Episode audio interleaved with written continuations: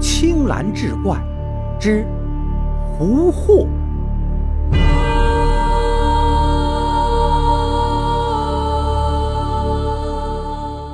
话说唐贞元年间，江陵有个姓裴的少医。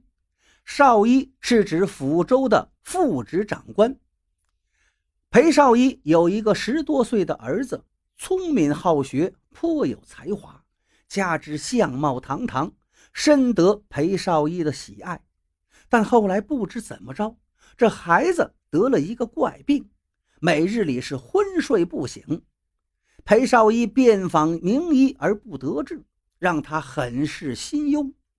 这一日，门外来了一位姓高的术士，说他自己在南山修行，擅长方术，听闻裴家公子得病，特来相救。裴少医听了很高兴，连忙把高术士请到家中，让他给孩子看病。高术士看完之后说道：“令郎并非有病。”之所以昏睡不醒，乃是有妖狐作祟。大人不必担心，我有术法降妖驱邪，让令郎痊愈。说完，便设坛做法，舞剑驱邪。只一盏茶的功夫，那孩子便从床上坐了起来，说自己的病已经好了。裴少医大喜，对高术士称赞不已，又设宴相待，厚礼相赠。高术士离开的时候说道：“令郎还没有完全康复，我以后还要再来。”高术士离开之后，裴少义发现儿子虽然不再日日昏睡了，但却变得疯癫起来，一会儿哭，一会儿笑，一会儿是自言自语，时而又呆坐良久。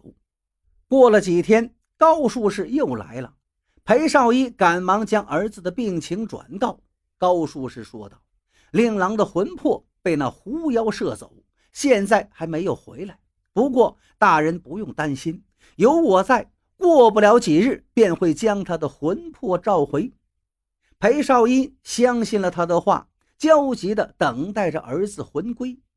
过了几日，门外又来了一位姓王的道长，说自己善化符箓，有降妖除魔之术。听闻令郎得病了，特来相助。裴少一也忙将他请了进来，把他带到孩子房中。这个道长看了看孩子，顿时大惊道：“令郎乃是被狐妖所惑，如不赶紧医治，只怕病情会加重，命丧黄泉呐！”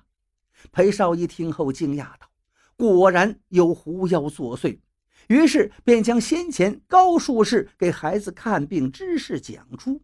那王道长听后笑道：“哈哈哈，您怎知那高姓之人他就不是个狐妖呢？”裴少义一听大惊啊，恳请王道长一定要帮助自己。王道长于是画符念咒，祈壤驱邪。法事还没有做完，高术士忽然闯了进来，对裴少义呵斥道。小公子病情尚未痊愈，大人为何又引狐入室，让他在此作祟？殊不知他就是祸害您儿子的邪祟呀！裴少义一听，吃了一惊：“王道士是狐妖吗？”那王道长不甘示弱，指着高术士破口大骂：“你这妖狐，竟然还敢来！胆大如此，岂不怕我吗？”二人唇枪舌剑，争吵不休。裴少一望着两个人，也分辨不出哪个是人，哪个是妖。就在此时，又响起敲门之声。仆人开门一看，来者是一位僧人。僧人双手合十，施礼道：“阿弥陀佛，我听说府上小公子被狐妖所惑，性命堪忧，我特来降妖。您赶快去禀报主人。”仆人赶忙回禀了裴少一。裴少义连忙来到僧人面前，把家里发生的事详细告知。那僧人笑道：“此二人皆是狐妖，孽畜幻化惑人罢了，却骗不过贫僧的眼睛。降服他们却也不难。”说罢，僧人便进了大门。高术士与那王道长两人见到僧人，也并不惧怕，辱骂说道：“你这妖狐竟又幻化成和尚骗人！”那僧人也呵斥道：“你等狐畜，当老老实实躲于荒郊枯坟之地，安敢扰人作祟！”两人闻言大怒，一起扑向僧人。